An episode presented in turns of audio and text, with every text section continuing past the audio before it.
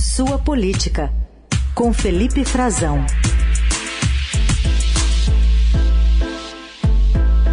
Fala Frazão, bom dia. Oi, Carol, bom dia para você. Bom dia, Raíssa. Bom dia. Vamos começar falando sobre essa terceira via, um cenário que vai se deteriorando cada vez mais perto que a gente chegue da, do 18 de maio, né? Agora pulando oficialmente do barco, Luciano Bivar, do União Brasil, que justificou a decisão alegando que não houve unidade no grupo das legendas que discutiam um acordo eleitoral. Esperamos até o último momento para ver se fazíamos uma coligação com outros partidos. Entretanto, outros partidos não tiveram a mesma unidade que tem o União Brasil. Então, em função disso, não restou a nós uma única alternativa a não ser sairmos com uma chapa pura. Por que sair com a chapa pura? Porque a gente não aceita os extremos que estão aí estabelecidos. E espero que vocês entendam o sentimento que passa, não só em mim, mas em todo o povo brasileiro em busca dessa alternativa. Chapa pura, então, quer dizer que deve realmente separar parte do, do dinheiro ali para a campanha, do fundo, para financiar uma, uma campanha para o executivo, para a presidência da República. É, em princípio sim, né, Carol? Princípio. Bom dia para nossos ouvintes. Em princípio sim, é, seria essa a ideia do União Brasil. Bom, para que isso aconteça ainda falta bastante, viu, Carol? Precisa passar numa convenção nacional que chancele, né, escolha um nome, da, agora não só o nome do Bivar, como, um, se ele está dizendo chapa pura, um segundo nome para compor como candidato a vice-presidente da República. Mas é, ainda falta bastante. Eu queria chamar a atenção do nosso ouvinte, Carol e Heisen, porque isso é uma vitória, na verdade, do Palácio do Planalto. É, enfraquece o bloco de partidos da terceira via, como a gente conversou terça-feira aqui, já poderíamos claramente imaginar que haveria uma separação, né, principalmente pensando no União Brasil. União Brasil tem quase um bilhão de reais em verbas públicas, só falando de verbas públicas, né, para financiamento do próprio partido, que podem ser aplicadas, inclusive, na eleição desse ano também, e mais o fundão, o fundo eleitoral é, do União Brasil, que é disparado o maior do país. Somados, eles chegam a quase um bilhão de reais nas projeções. Então vocês podem imaginar o que vem por aí, né? E, e a intensa pressão do, do Palácio, vinda de ministros do governo, vinda do Flávio Bolsonaro, que está tem uma ótima relação com o Luciano Bivar, com o Rueda, Antônio Rueda, que é o vice-presidente, né, sempre foi um homem de confiança do Bivar, do Luciano Bivar no União Brasil e no PSL, no antigo PSL, partido dele, é, fez uma, uma, uma, ofensiva grande, não parou de conversar com eles para que eles. A ideia era trazê-los para, para, para o bloco de apoio ao presidente. Se isso não fosse possível, que não apoiassem ninguém, nenhum dos outros candidatos da terceira via. E é isso que está se desenhando. Então isso não pode ser visto de um, desligado, desconectado dessa pressão do governo. Agora me chama a atenção também quando ele fala que não aceita os extremos, né? Ora, ele foi o, o cacique partidário que alugou o partido PSL, o antigo partido dele, na eleição passada para eleger Jair Bolsonaro. Agora, e seus, seus filiados vários de seus deputados são, assim como ele, muito governistas. Votam com o governo na Câmara dos Deputados, indicam cargos eh, na estrutura federal país afora e foram ameaçados com a perda desses cargos se não tomassem um rumo mais favorável ao Palácio do Planalto. Agora é um pouco passatez do VAR também, né? De certa forma, dizer que não aceita os extremos depois dele ter feito o que a gente sabe que fez. Bom, tá bom. No, no futebol, para confirmar um lance, a gente chama OVAR, né? Esse aí vamos ter que esperar um pouco para ver o, se vai ter o bivar mesmo. O Felipe. Teria um... Não, não, não, não. Ele fez isso no ar.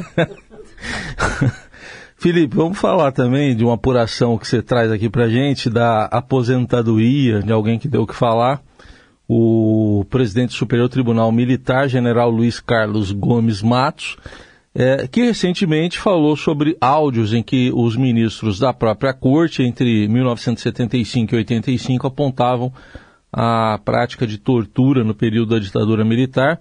E na ocasião, a gente vai reproduzir aqui para relembrar, ele afirmou que a divulgação não estragou a Páscoa de ninguém nesses últimos dias aí, seguidamente por várias direções, querendo atingir Forças Armadas, o Exército, a Marinha, a Aeronáutica e, sem dúvida, nós que somos quem cuida da disciplina, hierarquia, que são nossos pilares, nossas Forças Armadas. Não faríamos nada, não temos resposta nenhuma para dar. Aconteceu aí durante a Páscoa, garanto que não estragou a Páscoa de ninguém, porque a minha não estragou. Simplesmente ignoramos uma notícia tendenciosa daquela que nós sabemos o motivo. Apenas a gente fica incomodado que vira e mexe vem, não tem nada para buscar. Hoje vão buscar em passado, rebuscar o passado, só varrem um lado, não varrem o outro. Tá aí o general que agora vai descansar, Felipe vai descansar, Heisen. Talvez ele já estivesse, né, naquela ocasião, a gente não sabia, isso não havia se tornado público ainda, mas já, já estivesse, já sentisse autorizado para dizer o que disse. Porque o governo, quando ele deu essa declaração, é, praticamente desprezando a importância, né, minimizando o, as revelações que vieram a público pelo historiador Carlos Fico, que repassou parte dos áudios que ele estuda, que ele obteve é, com uma decisão do, da Suprema Corte obrigando né, o, o, STM a liberar os arquivos das sessões em que ministros do regime militar, ministros militares, discutiam casos de tortura, o que dá a entender que, obviamente, eles tinham ciência da gravidade dos fatos durante o regime militar, fatos que ainda são, é, de certa forma, questionados pela, por uma parte importante das Forças Armadas e até pelo presidente da República, Jair Bolsonaro, ele já tinha, é, já sabia do seu destino, né? Ele é um general da ativa e ele vai passar à reserva, ele vai ser transferido para inatividade. Ele está há 11 anos no Superior, no superior Tribunal Militar e, e, foi indicado na época ainda pela presidente Dilma Rousseff, né? Foi escolhido por ela uh, e, e, ficou agora, vai até julho uh, o período dele, ele vai se transferir para a chamada inatividade. É a aposentadoria, é o que os militares é, costumam dizer, vai vestir o pijama. É, vai sair do cenário né, político é, do, do, dos poderes brasileiros, né, se não for resgatado pelo governo para algum cargo, né, claro, e nem se disputar, talvez se, se vier disputar algum cargo público, algo do tipo, ele sairia de cena com esta declaração que a gente acabou de ouvir. Isso porque ele já foi indicado, inclusive ontem esteve no Senado conversando com o Rodrigo Pacheco, o presidente do Senado, tratou inclusive sobre a substituição dele.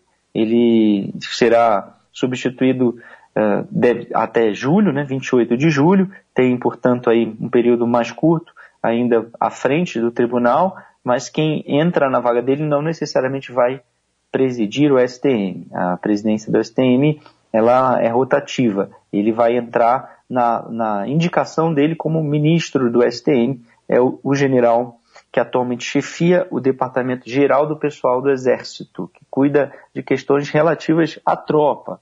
Né? É o general, é, também um general de quatro estrelas, um general de cavalaria da turma de 81, da AMAN, da Academia Militar das Agulhas Negras, general Lourival Carvalho Silva, que será, a indicação vai ser relatada né, pelo senador Jacques Wagner. Jacques Wagner é ex-ministro da, da, Defesa e conhece muito bem uh, os generais.